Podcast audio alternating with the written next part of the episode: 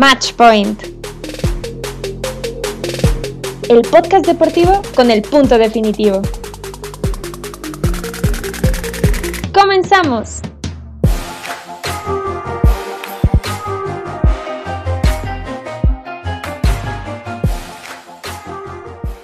Hola y bienvenidos a Match Point.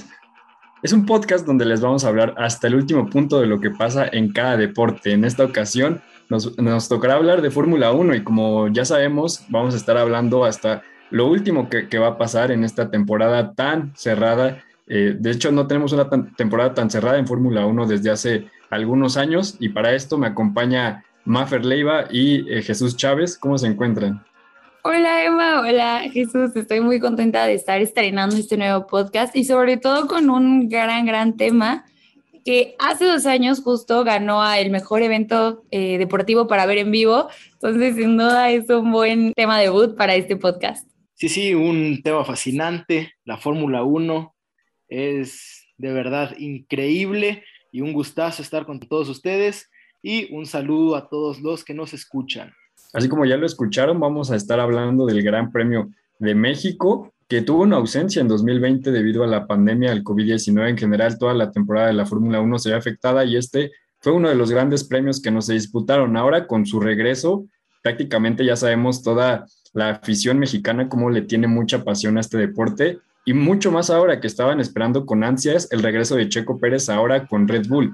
La última vez que se disputó en 2019 recordamos una carrera no muy buena para Checo Pérez, de hecho se quedó fuera en Q2 en esa ocasión, pero ahora la verdad es que no nos dejó que desear, prácticamente todos muy satisfechos con su actuación, entonces en términos generales, un fin de semana muy completo, pero primero me gustaría empezar a platicar de lo que vimos desde el viernes, desde las prácticas 1 y 2 y también de la práctica 3 el sábado, porque estábamos viendo y parecía que iba a ser un muy buen fin de semana desde desde las primeras prácticas para Red Bull. No sé si para Red Bull desde las primeras prácticas, por ahí también los Mercedes estuvieron dando de qué hablar y recordar obviamente que la práctica número uno, Charles Leclerc justo saliendo de Forosol en la última curva, trompea y queda como estrellado en, en esta curva y segundos después Checo Pérez copió la maniobra, por así decirle, y termina sin poder tener el mejor tiempo. Pero fuera de eso, creo que para el mexicano fue un gran fin de semana. Como tú dices, los Red Bulls iban volando por ahí en, la práctica 2 y sobre todo en la 3, que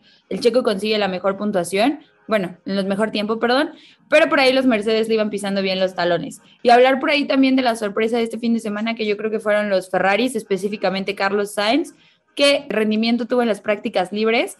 Leclerc creo que va en esta parte de la temporada la baja, lo hemos visto bajar muchísimo el ritmo que llevaba en el, en el coche y ahora en este gran premio tuvo demasiados errores que creo que al final pues fueron lo que le costó a Ferrari la tercera posición. Y, sí, a Ferrari parecía que le iba a costar un poquito más de trabajo, pero también ya veíamos que en este circuito se le dan las cosas bien, porque en el último Gran Premio Leclerc se quedó con la pole position. Sí, hablando un poco más de, las prácticas del viernes, hablar del trabajo que se realizó en, en pistas, sobre la suciedad y el polvo que había, ¿no? Se vio un gran, un gran mantenimiento y un gran trabajo por parte de, del staff y los trabajadores del Gran Premio de México para tener la pista en unas condiciones óptimas Vimos que el viernes había muchísimo polvo y ya para el domingo había más, una pista más sólida, con menos zonas deslizantes, solo por ahí el, derramamiento de aceite, eh, eventos previos, pero fuera de eso diría que el Gran Premio de México se vio fascinante en cuestión de el mantenimiento que se le dio a la pista. Y de hecho el viernes es cuando se vio un poquito más eh, la pista, digamos, fuera de condiciones, porque tanto Checo Pérez como, como Leclerc por ahí tuvieron un pequeño eh, desliz. Checo Pérez prácticamente perdió las dos llantas de atrás y terminó impactándose en, ya en la última curva, antes de llegar a la meta, ahí saliendo del Foro Sol, y estuvo fuera una parte de, de la práctica 2, pero en general yo creo que después de eso ya también los pilotos agarraron la medida, fue, fue todo como se esperaba para, para estas prácticas. Entonces, Maffer, ¿tú sí crees que esto haya afectado un poquito o solamente se vio el viernes? Tú que lo viviste muy de cerca. Creo que nada más se vivió el viernes. La verdad es que el resto de los días los pilotos se vieron más en control. El viernes hubo muchas quejas, creo, de la pista, pero eh, ahí como dato curioso, justamente cuando terminan los eventos, porque se vivió no solo la Fórmula 1, sino Panamericana, Fórmula 4 y alguno que otro evento, pasa un camión gigante a limpiar la pista. Entonces creo que eso también ayudó bastante a cómo se mantuvo. Y bueno, ni hablar de las condiciones climáticas que fueron en, aumentando el calor, por así decirlo, en todo el fin de semana, que creo que también afectó un poquito el rendimiento. Vamos a hablar un poco de, de los Mercedes, que los Mercedes tuvieron un sábado bastante, bastante bueno en cuestión de Q3, ¿no? En Q2 tuvieron bastantes problemillas con los Red Bull, que traían un ritmo bastante endemoniado. Pero en Q3 sorprendente, ahí sacaron los trucos, sacaron los nuevos setups y sacaron hasta cuatro o cinco décimas por arriba de los tiempos de los Red Bull, algo que nadie esperaba, ¿no? De verdad, sí, fue algo muy impresionante porque también algo que se mencionó y que muchas veces especulamos en cada gran premio es que Mercedes siempre tiene algo bajo la manga, siempre parece que en alguna práctica viene mal, pero al final de, tiempo en, la clasificación o incluso ya en la misma carrera, hacen algo, tienen alguna estrategia que siempre les termina eh, favoreciendo y también sorprendiendo, a Red Bull y al mismo Chris Horner, que seguramente ya le tiene bien medido todo a de Mercedes, pero allá hablando un poquito más de lo que pasó el sábado, eh, como ya mencionó Maffer, Checo Pérez terminó en, en la primera posición con la mejor vuelta, 1.17.024. Prácticamente este fue el mejor tiempo de todas las prácticas. Después Max Verstappen con Red Bull en cuarto, perdón, tercero Hamilton y cuarto Valtteri Bottas, en quinto terminó Carlos Sainz. Y esto parecía que nos daba como lo que iba a pasar en la clasificación, ¿no? Que parecía que Red Bull podría tener cierta ventaja sobre Mercedes, que podría no haber tantos problemas y también pensar que no podría haber una sorpresa como fue en el 2019 con Ferrari. ¿Tú qué esperabas? A comparación de lo que esperabas, ¿tú crees que, digamos, que pasó lo lógico, Mafer? Sí, porque sí esperaba el dominio de Mercedes, pero no porque no esperaba que dominara Botas. Las últimas carreras hemos visto que trae un ritmo impresionante y sobre todo ha ido al aumento ahora que sabe que se verá Alfa Romeo. Entonces está curioso, ahora lo ha estado haciendo muy bien. Y bueno, vuelve a romper el récord que él era el poseedor en, en 2018, me parece que lo rompió con, era un segundo, un minuto 18, perdón, y ahora lo rompe y se queda con 1.17 en las clasificatorias, entonces la verdad es que muy bien ahí. Creo que las clasificatorias han sido la clave para Mercedes este año lo hacen muy bien ahí, pero en el momento de estar en carrera, últimamente los estrategistas de la escudería nos han fallado de sobremanera. Entonces me preocupa un poco en ese sentido. Pero en Q2, los Red Bulls se vieron increíbles, sobre todo Max Verstappen, que lo hizo sin ningún problema, dominando por completo. Pero creo que fuera de eso hubo ahí como uno que otro problema que presentaron en Q3. Por ahí Yuki Tsunoda, que se salió, distrajo al Checo Pérez y pasó. Y después Max Verstappen obviamente molesto por lo que había sucedido con Yuki Sonoda. Eh, fueron varios factores que creo que afectaron ahí, pero de cualquier manera creo que pasó lo lógico referente a los Mercedes. Bottas eh, impresionó. Y mencionar también que se llevó el Fan You Award, que pues es la primera vez que sale, fue un casco del piloto de hace algunos años, entonces también estuvo muy padre. Sí, retomando un poco el tema de su noda, yo creo que su noda sí sí fue un factor importante para que los Red Bull no mejoraran ese tiempo que tenían. Venían dos o tres décimas, con, o sea, menos en, sus tiempos, y yo creo que su noda ahí se equivoca al momento de, de salirse de la pista, un error sí, pero creo que pudo haberse evitado ese problema, bajando un poco más el ritmo o inclusive, pues no sé, eh, no sé qué pudo haber hecho su noda, pero creo que pudo haber hecho las cosas diferentes sin echarse al equipo encima. Al final no era acreedor de ninguna este, amonestación ni penalización. Yo creo que en general este, solamente ahora sí que fue la distracción, pero igual sí un poquito se revuelven eh, los que nos escuchan con, lo que estamos diciendo de las prácticas, la, la clasificación, la carrera. En resumen, el viernes eh, son dos prácticas, la primera práctica libre y la segunda. Todos los pilotos pueden hacer las vueltas que sean con las llantas, el tipo de, gomas que ellos quieran durante una hora. Eso ya es la decisión de cada escudería. Después el sábado hay igual dos partes, una hora de prácticas y la clasificación, que con la clasificación se decide en qué lugar van a empezar con lo del domingo. Y ya para terminar también esta parte de la clasificación, yo quiero saber y también de, su parte, ¿qué pilotos fueron los que estuvieron por debajo de su rendimiento? Porque me parece que en, la Q1 fue lo que se esperaba, los Haas y los Williams afuera, pero por ahí también los Alpine tuvieron una muy mala actuación. Alonso terminó, bueno, empezó la carrera en el lugar 16, quedándose fuera en la Q1, y Esteban Ocon en Q2, en quinceavo lugar terminó. La verdad es que creo que ya de los Alpine no espero nada esta temporada. Ya estoy esperando nada más que llegue el 2022 para ver qué cambios van a hacer con su unidad de potencia y en temas aerodinámicos, porque creo que también han ido a la baja. Esperaba más de Fernando Alonso en el circuito de la Ciudad de México, pero pues al final nos decepcionó un poquito. Esteban Ocon, que ahí se cuela la Q2, lo hace no tan terrible, pero creo que de todas maneras dejan mucho que desear. Los Haas, como siempre, quedan fuera en, las primeras, pero también por ahí mencionar que Mick Schumacher no ha estado haciendo tan mal las cosas, había sorprendido. Y un día antes se fue a echar acá la cascarita al Estadio Azul, por si no sabían, y vaya un poco mentalizado acá de soccer. Yo creo que a Mazepin le das un Red Bull o un Mercedes y termina campeón del mundo, ¿eh? Me perdonan, pero eso puede suceder. Pero ya hablando un poco en serio, yo creo que ya a esta altura de la temporada, el desgaste del motor, el desgaste de los pilotos, la altura en general, es lo que les afecta a estos equipos de media tabla, tabla baja, en el desempeño de esta pista que es muy exigente con el motor. Si no se maneja bien el calentamiento de este, el rendimiento de, pues del coche afecta bastante en los tiempos, inclusive un calentamiento del motor te puede reducir de 6 a 7 décimas sin ningún problema. Entonces yo creo que estos equipos, al tener un poco menos de presupuesto, no se pueden dar el, lujo como de, Red Bull o de Mercedes de andar cambie y cambie componentes y sobre todo de recibir penalizaciones cuando se están jugando ahí casi mano a mano lugares en, el campeonato de constructores. Y finalmente ya en la Q3 los primeros 10 lugares, como ya lo mencionamos, Mercedes 1 y 2, Red Bull 3 y 4, la sorpresa y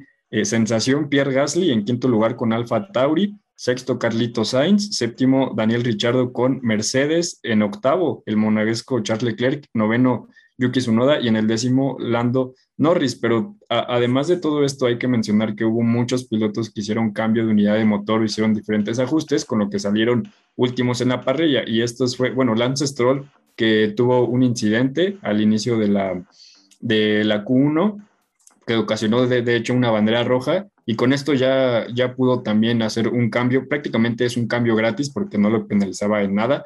Esteban Ocon también eh, hizo un cambio, así, al igual que Sunoda, Norris y George, George Russell. Yo creo que en general ha sido el gran premio donde más cambios hemos tenido. De hecho, no, no habían habido tantos más que dos, me parece, que fue cuando lo hizo en su momento Botas. Entonces yo creo que esto también le benefició a otras escuderías porque vimos eh, en los primeros 10, largando ya el domingo, a 8 escuderías diferentes, algo que tampoco se había visto. Entonces, en general, el Gran Premio de México fue un gran premio muy variado porque también sabemos, y uno de los que se robaron el show también fue Kimi Raikkonen, es un piloto muy querido en México. Eh, de verdad hay mucha afición que, que, venía con él por su paso en Ferrari.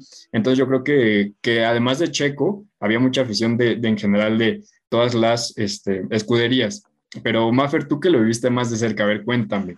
¿Tú viste en general la afición muy cargada a Red Bull o sí veías a, gente de Ferrari, veías a afición de, incluso de, no sé si afición nueva de Alpine, porque en su momento de Renault no había mucha, pero Alpine como es una escudería, digamos, relativamente nueva, pues no, pero pues ya sabemos también lo mismo de Mercedes, entonces cuéntanos, ¿cómo estaba, digamos que la proporción de, aficionados? Sí, estaba evidentemente cargada hacia Red Bull, sobre todo porque pues es, el, es escudería donde está Checo.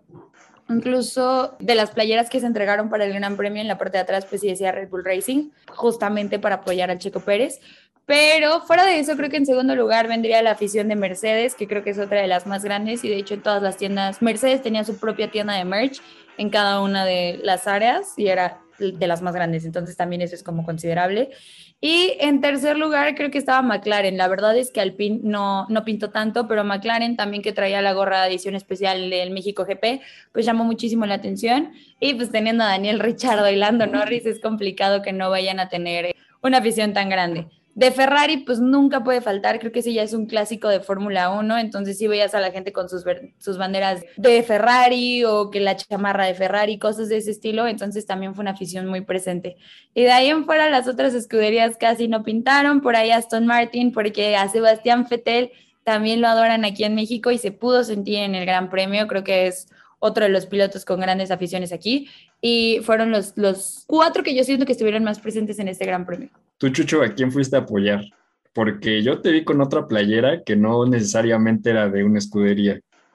Pues déjenme les cuento, yo fui el viernes con mi playera de las Chivas y les puedo decir que fue una sensación y parecía botarga. Yo me decían, eh, le vas a las Chivas una foto, pero fuera de eso diría que Red Bull fue completamente favorito. Había mil playeras Red Bull, mil gorras Red Bull y yo creo que Mercedes había muy poco, la verdad. Y de hecho, hasta se escuchaban abucheos cuando pasaba Hamilton. Botas no, yo creo que a Botas se le quiere más, pero a Hamilton sí lo abuchearon un poquito, sobre todo en el Foro Sol. Muy mentira. Estaba ahí la, la, bandota, entonces yo creo que en el Foro Sol Hamilton sufrió bastante. Sí, muy metida la afición y ya también el domingo, el día de la carrera, ya toca hablar ahora sí del, del bendito domingo, el día de la carrera, uno de los días más esperados porque me parece que este inicio también da mucho de qué hablar. Botas iba, evidentemente arrancó en la pole position, el primer lugar, por ahí un incidente que le provoca Daniel Richardo. Y entonces los dos se vieron afectados, evidentemente, porque Richardo eh, rompió prácticamente su alerón eh, delantero por completo.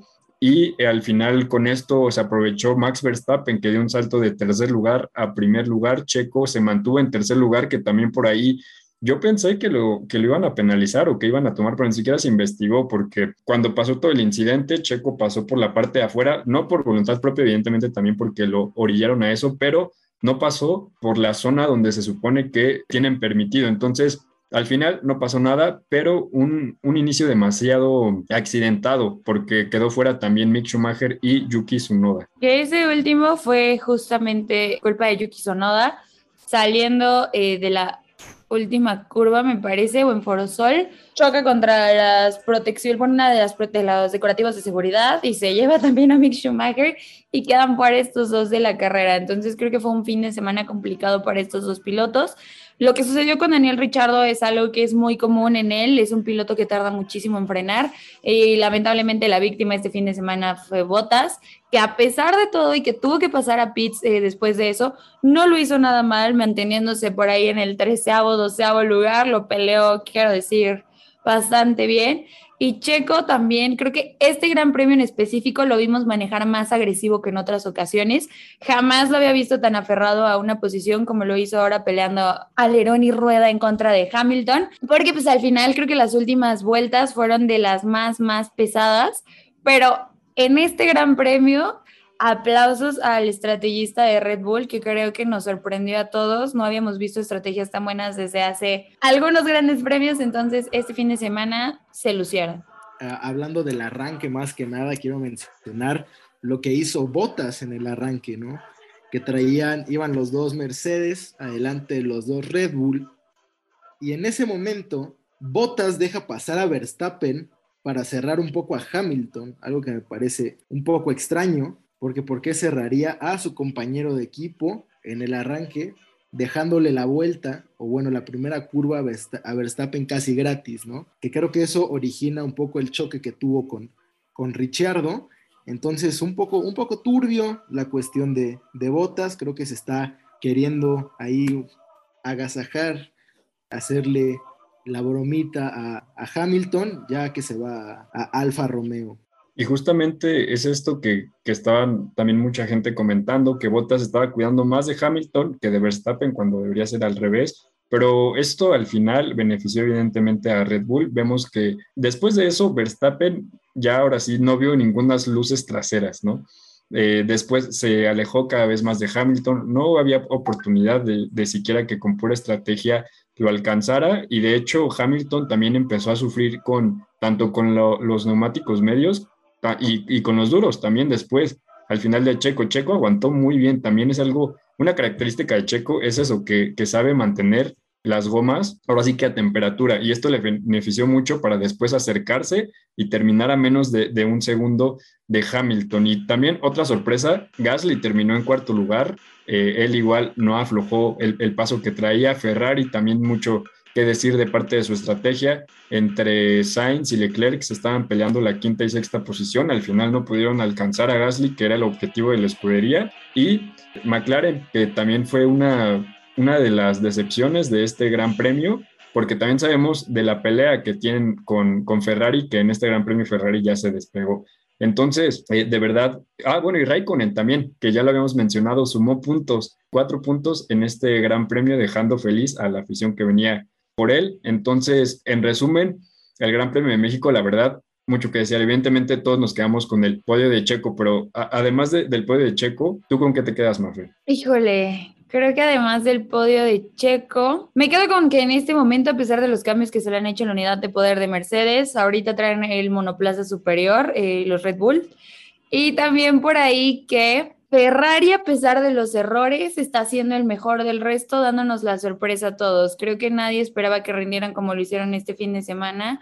A pesar de que hubo muchos errores por parte de Charles Leclerc, Carlos Sainz sacó la casta y cargó al equipo y por ahí los McLaren creo que no pintaron. Chucho, tú, tú también pones ahorita a Checo como, bueno, evidentemente ya como el mejor piloto, ¿no? De México, pero ¿crees que ha sido también el mejor compañero de Verstappen en toda su estancia en Red Bull? Porque mucho se le criticó a Richardo, evidentemente a Albón, pero tú ya lo pones como el mejor compañero que ha tenido. Sí, sin duda, sin duda alguna. Yo creo que Checo ha venido trayendo una armonía que no se había visto en Red Bull desde hace unos tres o cuatro años. Yo creo que Checo es el escudero de Verstappen, aunque a veces a Checo no le gusta tanto, pero bueno, es lo que tiene que hacer para mantenerse en Fórmula 1. Sin duda a Verstappen le beneficia mucho Checo y sobre todo se ve que es beneficioso, ¿no? A mí me pareció increíble que el Red Bull de Checo le haya sacado 10 segundos a, Hamilton, que le haya recortado esos 10 segundos en unas 15, 8 vueltas, no recuerdo bien, pero fue casi nada, recortando casi un segundo, 8 décimas por vuelta. Entonces yo creo que Checo ahorita está para cosas grandes, para seguir quedando en podios, para seguir haciendo historia y convertirse probablemente en el tercer lugar del campeonato de constructores y botas, sigue cometiendo errores. Justamente, ya se encuentra a 20 puntos de botas, ya está muy cercano y pues sí, el primer mexicano en, subir a un podio en el Gran Premio de, de, México. La verdad es que sí fue un día histórico, me parece que en general para el automovilismo, el deporte mexicano, es algo que que había esperado por mucho tiempo y al final se dio. Ya para terminar, ¿hay posibilidad de que este gran premio repita como el mejor de toda la temporada? Sí. Chucho. Sí, sin duda alguna. La afición, la gente, los cánticos, emoción, todo lo que... El forosol pintado de la bandera de México, no se les olvide. El podio que sube el coche, no, no, no, el Gran Premio de México es fascinante. Todo en general, también ahí el mariachi, que es, eh, digamos, la mascota del Gran Premio de México, toda una sensación, cada piloto también se ve que tenía un aprecio especial eh, por el país, por el Gran Premio, cascos que se personalizaron, este, también ahí vimos el de Russell, de Botas, en general eh, todos tenemos, yo creo que una experiencia muy buena y cada piloto yo, sí se ve que tiene un aprecio en especial, además de, de que la afición, sí, en general, yo creo que se vio que es de los mejores ambientes que hay en toda la Fórmula 1. Pero muchas gracias por escucharnos en todo lo que pasó del Gran Premio de México. Eh, ya saben, aquí vamos a estar cada semana hablando de eh, el último punto prácticamente de cada deporte, así que por favor síganos en Matchpoint, Maffer, Chucho, un placer estar con ustedes. Muchas gracias por escucharnos. Esto fue Matchpoint, el podcast deportivo con el punto definitivo. Escúchalo en exclusiva por frecuencia SEM y en plataformas digitales.